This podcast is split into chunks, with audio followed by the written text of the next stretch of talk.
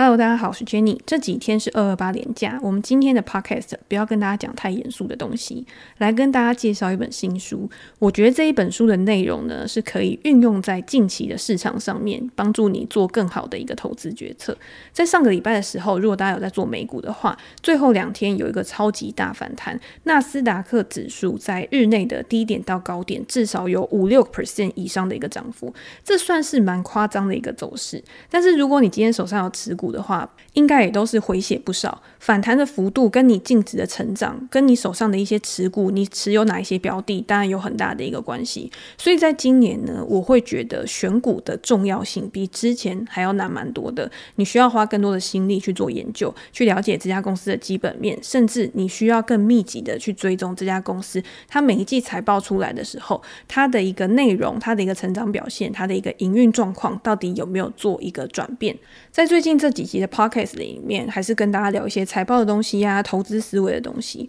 因为我自己是不喜欢一直追着市场上面的情绪跑。今天不管是乌俄战争，不管是联准会它的利率决议，市场上面永远有很多不同的消息、不同的事件去影响到短期行情的一个走势嘛。但是如果你把时间拉长来看的话，可能这些事件它都只是一个插曲而已，或者是对你所投资的公司它基本面的影响，它的本质是没有改变的。所以我也会觉得在投资的时候，你的目标明确，你的方法明确是很重要的一件事情。不然就很容易看多了，真的会影响到自己的操作，因为你的情绪一定会受到影响嘛。不过我那天在跟我朋友聊天的时候，他就问我说：“为什么你在大跌或者是大涨的时候，好像都不太会有一些情绪性的字眼，或者是情绪性上面的操作，甚至对手上一天损益的大幅波动，虽然说看起来好像只是一两个 percent 的一个差距，一两个 percent 的跌幅而已，可是你把绝对金额讲出来的时候，至少那个时候他是有一点惊讶，觉得说：哎，你怎么都不会很紧张或者是很焦虑的状况。”他听到的时候，他已经觉得哦，如果今天是我的话，我可能就把手上的持股都卖掉了。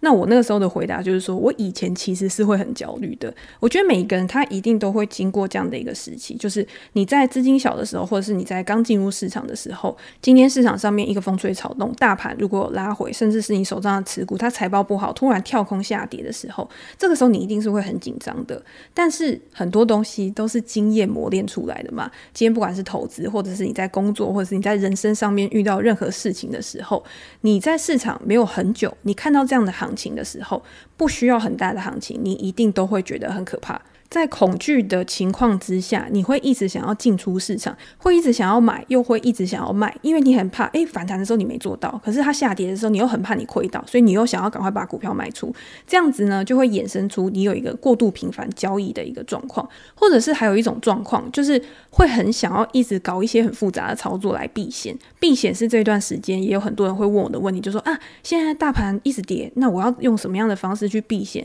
我今天要用什么样的策略？我要用选择权，我要用。期货，我要用什么方式可以让我自己的净值不要减少的那么多？但是大家知道一件事情，就是避险这件事情是防患于未然嘛。你今天要在市场还没有发生任何事情的时候，就应该要去做避险的这个动作了。我之前有提到，就是如果今天你想要做选择权的话，在波动小的时候，你可以选择去做买方；但是在波动开始加大，甚至是非常剧烈的时候，其实在这个时候你去做卖方，可能是更适合的。因为当行情高档的时候，不断的创高，或者是开始高档震荡，可能你会发现，哎，怎么都没有办法再走出一个趋势的时候，市场一片乐观的时候，这种时候你反而可以选择去做一些避险。因为这个时候，它的卖权权利金一定是比较便宜的。但是大家也不要想说，诶，我今天去 buy put，它就是一笔稳赚不赔的交易。就像我们在买保险一样，今天你一开始支出的这个保费，它就是你的一个成本。但是如果你今天去买意外险，你如果今天去买失能险，应该没有人会想说真的发生意外去领赔偿金。那卖权呢，可以作为避险之用。但是有一种情况是，行情它并没有像你想的这样子，如预期的去反转去下跌。那往往上走的时候，你的获利机会也会逐渐的归零。那还要看你买的时候，你是觉得会急转直下，还是缓缓的下跌？通常，如果今天我要做选择权避险的话，我都是认为在上涨的市场上面，突然可能会有一根下跌，一根下杀。那这样子，我自己的到期日就不会拉到太长，因为你到期日越长的话，你的权利金也会越贵嘛。可是，如果今天你是觉得会突然急转直下，会突然有一根下杀。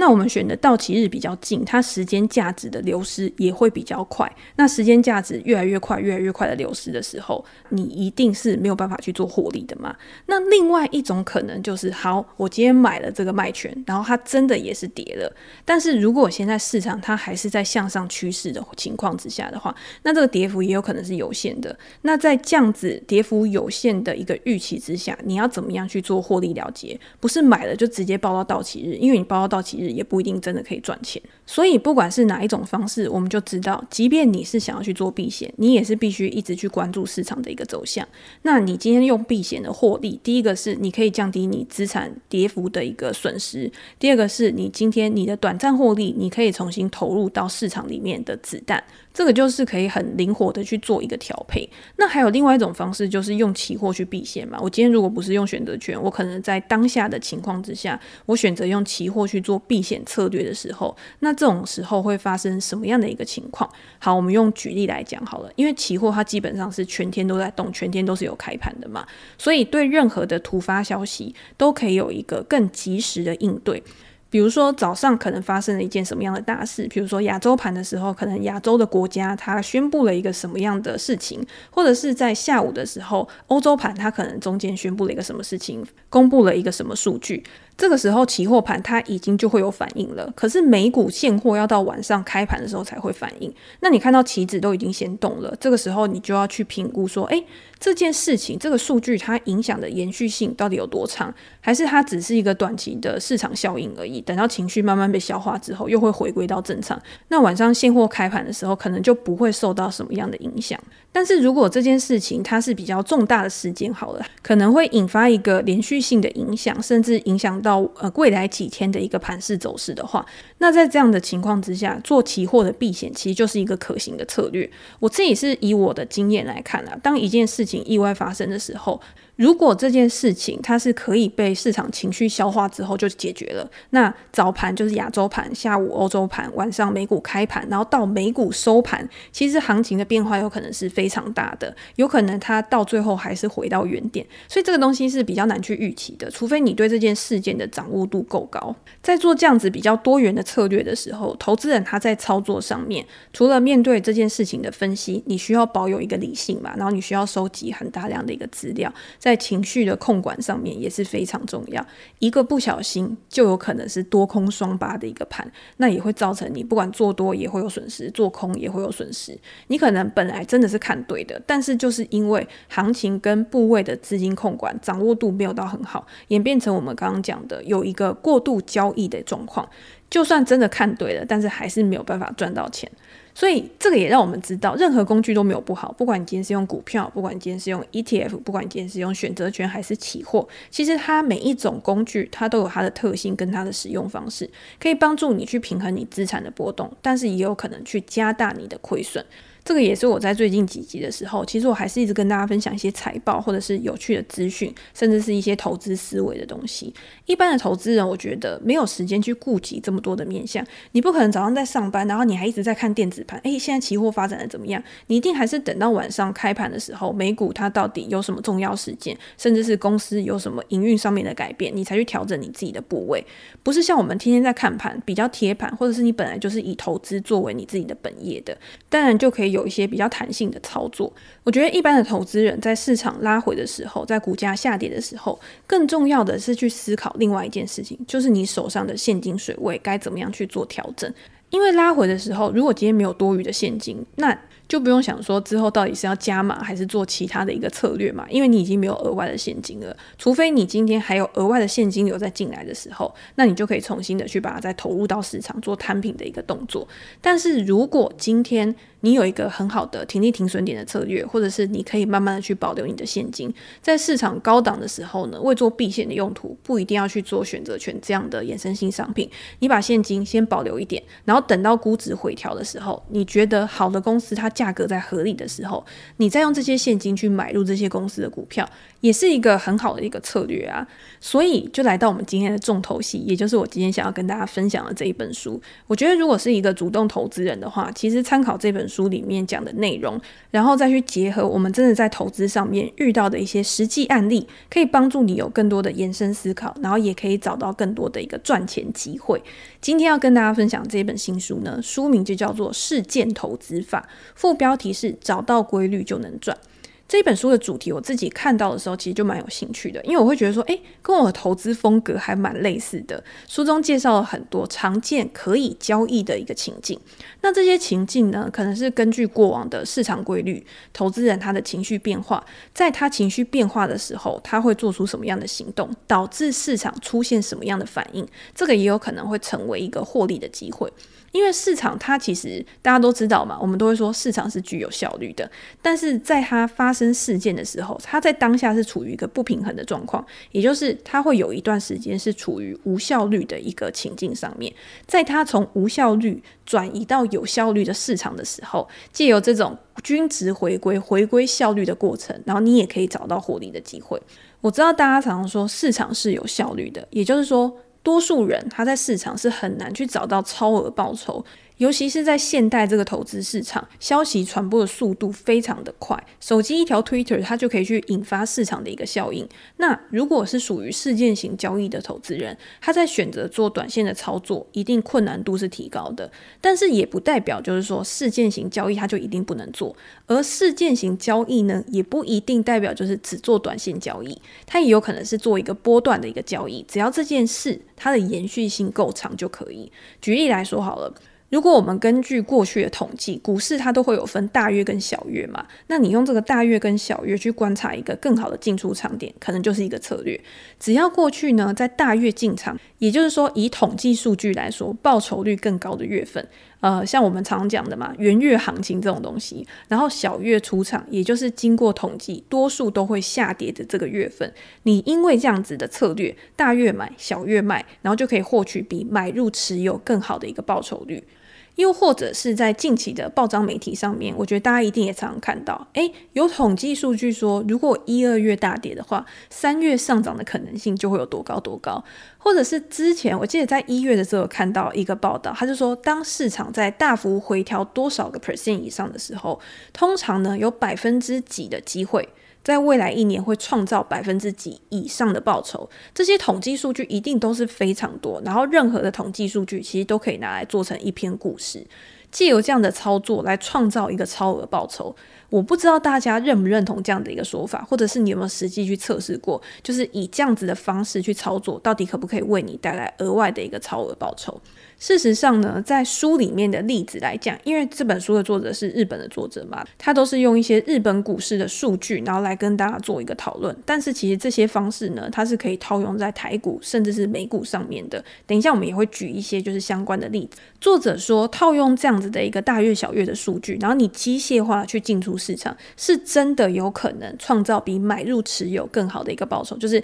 买入了之后呢，就是都不管，反正我就是白眼厚然后一直等到未来。我真的需要去套用、动用这一笔钱的时候，然后你自然就可以获得市场的一个报酬了。可是，如果你去观察每一个年度，就是个别年度的绩效的话，这样子的一个做法，它绝对不是百发百中的。所以，这个方法的问题点呢，就是某些年它可能不会照着过去的惯例走，而多数的投资人他面临的问题就是，当你遇到这样子的特例发生的时候，投资人他通常不会坚持他这个方法，而是选择放弃。既然统计数据是过去一个很长时间记录的呈现，那你放弃就没有办法去掌握这个均值报酬了嘛？所以，我们了解这样状况之后，你就知道为什么像城市交易、量化交易、AI 交易越来越普遍，就是因为他们想要从这个策略里面去拿掉人性的偏误，避免不能坚持下去造成的亏损。因为你纪律化的操作，你就可以赚钱，但是因为你情绪影响，你没有办法纪律的去操作，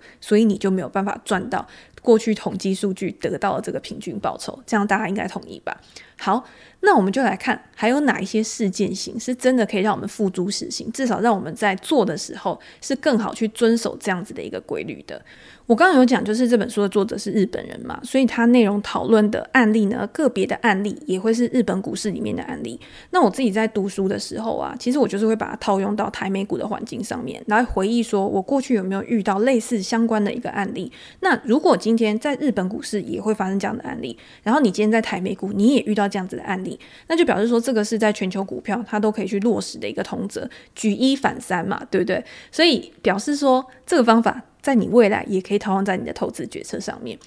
比如说，里面就有一个案例，他说你可以事先去布局即将要升到东证一部的股票，因为日本它其实也是有蛮多个交易所的，东证一部、东证二部。那东证一部呢，就像我们的上市指数，就像我们的上市公司；那东证二部呢，可能就是一些比较创新的成长股啊，那可能就像是那种上柜公司那样子的。那有些公司呢，可能原本是在东证二部或者是其他的交易所交易的，但是他为了想要升格，想要到一个更大的市场去交易，想要吸引更多。的机构投资者、养老金，它的一个资金流入，所以他会努力的去满足像是市值啊、获利啊、在外流通股数这些条件。那如果今天他想要去满足这些条件，他就会有一些公开的动作嘛，譬如说他可能去增发新股，譬如说他可能去提高他的获利。那投资人呢，就可以在这样的一个时间点观察这些公司的变化，然后你去判断他到底有没有高几率可以去成功的晋升到东证一部里面。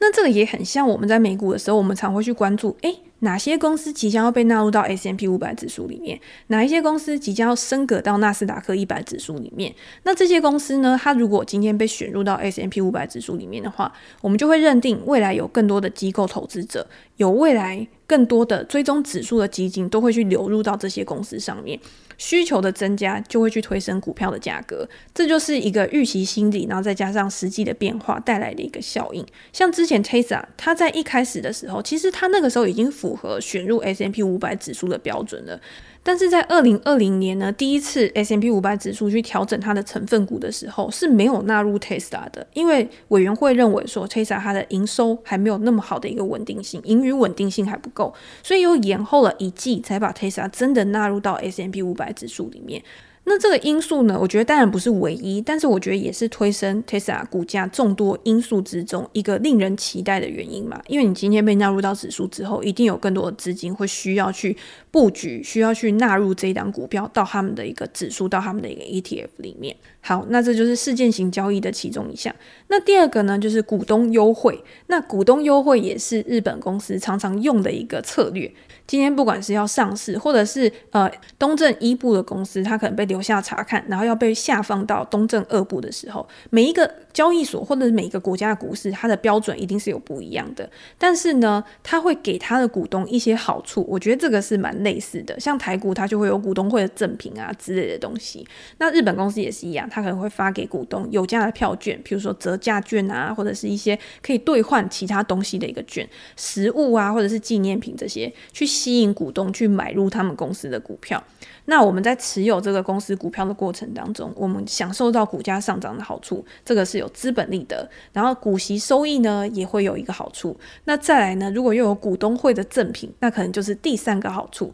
有些人就是会为了这些股东会的赠品去投资这些公司。如果以过去的记录来看，在发放赠品或者是除权息之前，都有可能会引发一波行情嘛，所以这个也是可以去观察的事件型交易。在台股其实也有很多人，他会为了股东会的赠品，然后去买入公司的股票。那我刚好在查一些资料的时候，就看到王品公司。王品公司其实从二零一八年开始就已经用他们集团下面的所有餐厅的优惠券当做股东会赠品了。那每一年呢，好像也都会有加码，就是额外再提供不同的纪念品，然后去做一个发送。然后只要你是王品的股东，今天你是王品的股东，你持有他的股票，你自然应该是对这家公司有所认同嘛。你应该也是常常。会想要去他们集团下面的餐厅吃饭，我觉得这个就是一个人性。你今天当你拥有某一样东西的时候，你就会觉得它特别的好。那我有看到像大鲁阁那个打击练习场，它也是有发那种消费抵用券。像我自己常常吃的瓦城，它虽然没有优惠的抵用券，但是它的配息率反而是比王品跟大鲁阁他们都比较高。它的配息率现在还是有六点五个 percent 左右。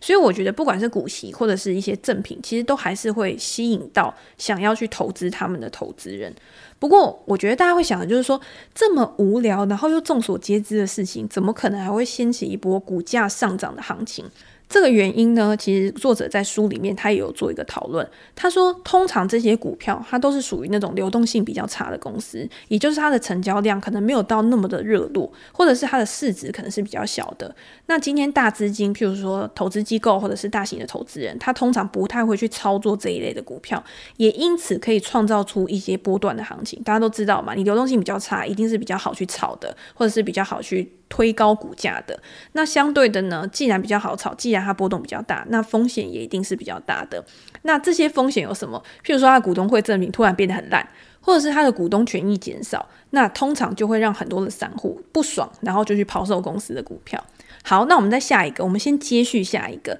刚上市的股票是不是也会走出一个行情？那上市的股票其实也是一种事件型交易嘛，因为市场对它的新鲜感、话题的炒作，然后让热钱去涌入。像台湾也会有抽股票的这种行情，诶，抽到你就现赚多少，然后你把它卖掉之后呢，你就可以直接领到这些钱，赚到这些钱。美股里面现在有很多本来就已经是市场上面关注焦点的初创企业，他们在即将要公开上市的时候，也会掀起一波话题啊。然后在上市之后，它的股价在一开始也会一直不断的创新高。如果大家记得去年美股 Rivian 的这个例子，好，我们又要拿 Rivian 的例子来讲了，号称是 Tesla 强劲的竞争对手，然后背后又有富爸爸亚马逊、福特都支持它。那上市之后呢，是不是也是走了一波蜜月期？而且 Rivian 也有夹带我们。我刚刚讲那个股东优惠的事件哦，当时公司就说，如果你有下定 Rivian 的一个车款的话，你就可以以公开发行价还是一个优惠价格去买入公司的股票，这个也是其中的一个亮点嘛，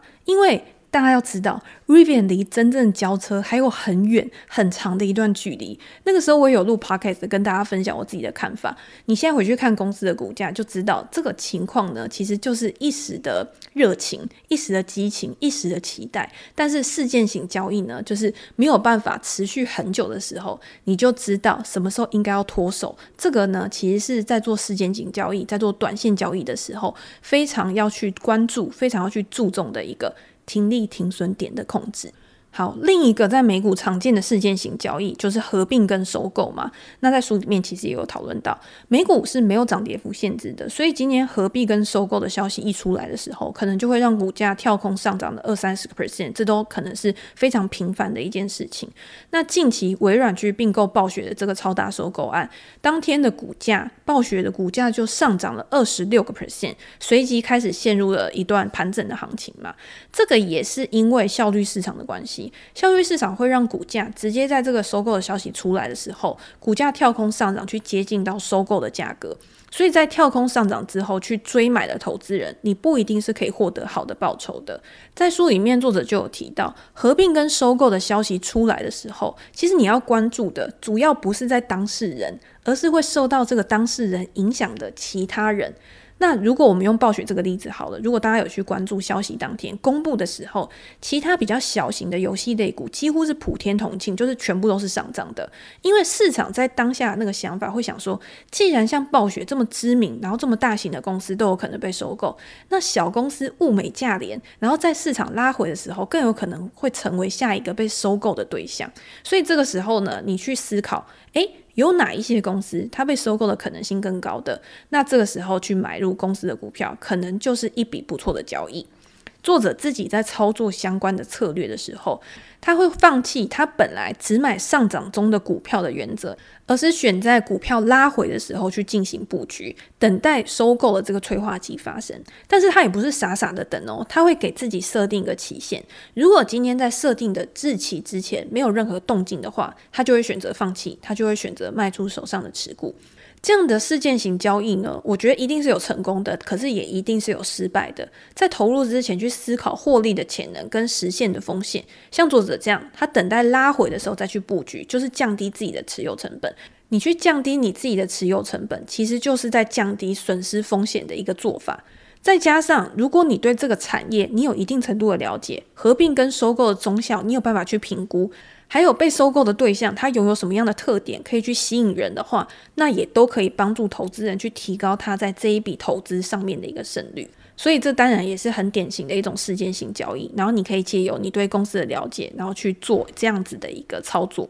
好，那我们再接续下一个事件型交易。其实真的，我觉得事件型交易百百款，然后你任何遇到的这些事件呢，都有可能成为你下一个获利的方式。书中提到发生丑闻的时候提供的获利事件。我觉得也是一个非常常见的事件型交易。一家公司陷入丑闻之后，股价下跌，那投资人就可以去追踪、去观察后续的走势，来评估是不是有买入的机会。台股跟美股，我觉得都可以举出很多的案例，不管是意外事件、食安风暴、会计问题，这些有些都是。一段时间之后，他就可以去解决的。那有一些呢，可能是好公司，他遇到了倒霉的事情，遭受牵连，导致股价下跌的。这个当然也是一个很好的介入机会，因为在一开始事情发生的时候，市场的恐慌情绪都是会传染的，股票被不理性的抛售，但是理性的投资人他会去思考说，价格的底部到底在哪边。最后呢，你会发现这些股价的走势跟公司的营运表现还是会有一个最大的关联。还有一个就是市场，它其实很讨厌的是不确定性。如果今天一件事情发生之后，然后它到最后的结果是可以被确定的，那那个时间点呢，也有可能是利空出尽的一个时间点，股价在那个当下有可能就是触底反弹的。好，那譬如说遇到会计问题，好了，我觉得会计问题可能也是市场上面比较关注的，然后结果也有可能是有好有坏的一个事件。做假账跟不当认列，我觉得也是有差异的。今天可能公司它只是用美化财报，而不是舞弊，然后去做这件事情。那当消息出笼的时候，一开始市场它一定也是充满不信任感嘛，那那也会有人去抛售到这家公司的股票。这边可以跟大家分享另外一本书，这本书叫做《财报轨迹》。财报轨迹里面，它就有讲很多财报舞弊啊，然后造成公司的衰败、造成公司破产的一些事件。但是呢，也有一些财报，它是认列方式可能有问题。它的认列方式，它是用来强化投资者的信心的，然后让公司的数字看起来很漂亮。像书里面我记得，它就有提到 Netflix 的一个认列，它资产认列的方式其实是蛮有争议的。但是你要去想。既然 Netflix 它的一个资产认列它是有争议的，它的内容、它的制作、它的折旧方式可能是有争议的，可是市场对它的一个股价还是很有信心啊。Netflix 的股价为什么还是可以维持在这么高的一个估值上面？这就是因为股价它其实还是有很多其他的因素加起来共同考量。公司在设定这样子的一个认列方式的时候，我觉得有一点是很重要的，就是它有没有一个一致性。如果今天公司它一开始采用的是 A 认列方式，但是在某一天它突然的去跟动它的会计原则，又或者是它跟财务相关的高管离职的时候，我觉得会是一个更明显的一个指标，表示这家公司可能真的有问题了。因为像折旧这种东西，折旧其实也是公司蛮常去使用的一个方式，你去调整折旧的年限、折旧的期间。像大家最近，如果大家有看 Google，我记得 Amazon 好像也有，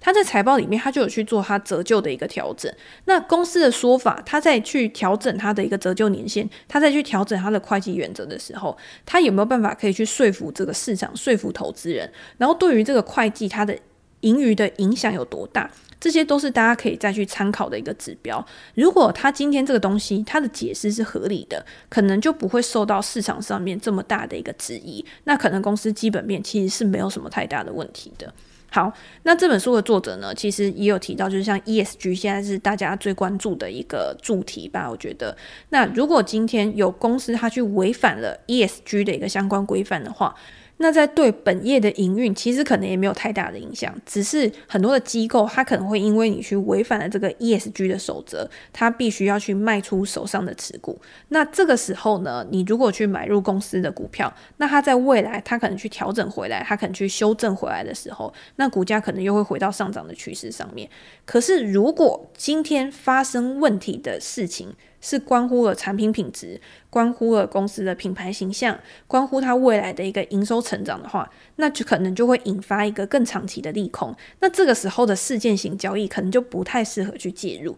投资人在做事件型交易的时候，还是要懂得去分辨，到底哪一些事件是真的有利可图的，哪些事件是它真的就是一个很不好的事件，然后你必须要去放弃这一笔投资。好，那在我们讲了这么多的事件型交易之后，我觉得大家要。了解的一件事情就是，这个市场它真的不是永远都是这么的有效率的。它在上涨的过程当中，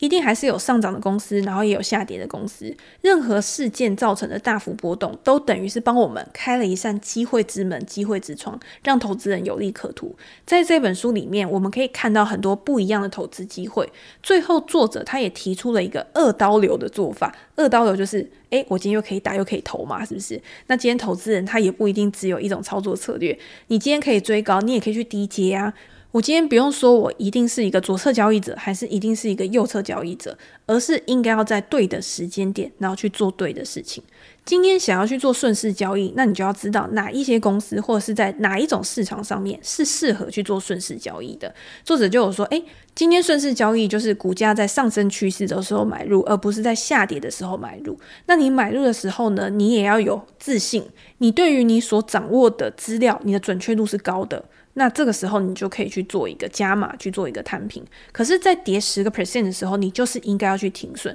即便未来。你有可能要在更高价去买回你之前卖出的持股，你也不会有犹豫的一个情况。所以做趋势交易或者是做顺势操作，其实还是会需要去抵抗你内心的那个心魔。那做短线交易亏损就是一定要认赔嘛，这个也是大家很不能去接受的，因为大家都会有损失厌恶嘛，所以大家很难去按下卖出的那个键。那你不能因为你本要做短线交易，你本来要做顺势操作，结果因为你不想认赔，那这笔交易就突然变成长期投资。在顺势交易里面，最好不要有这样子的一个状况。你今天顺势交易者，你必须要有好的判断力，你必须要好的决断力，你还必须要可以去控制情绪，避免情绪偏误造成的一个重大影响、重大损失。你就是要逼迫自己去接受亏损。那书里面其实也有提到资金管理的部分，这个我在之前的文章里面，或者是我在之前的 podcast 里面都有分享过很多次。